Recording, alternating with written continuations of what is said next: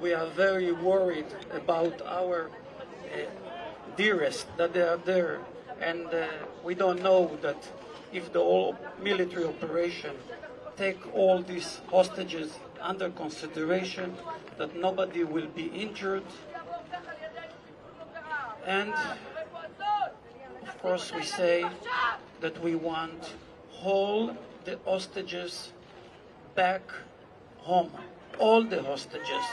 It will not be part by part. It will be all the hostages with any negotiation that will be with, with the enemy.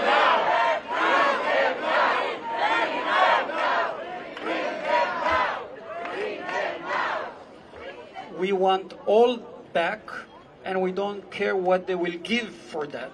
So that's what we were very clear. Prime Minister was listening. He was he was listening to everything, and he said that he will do everything for that. Thank you.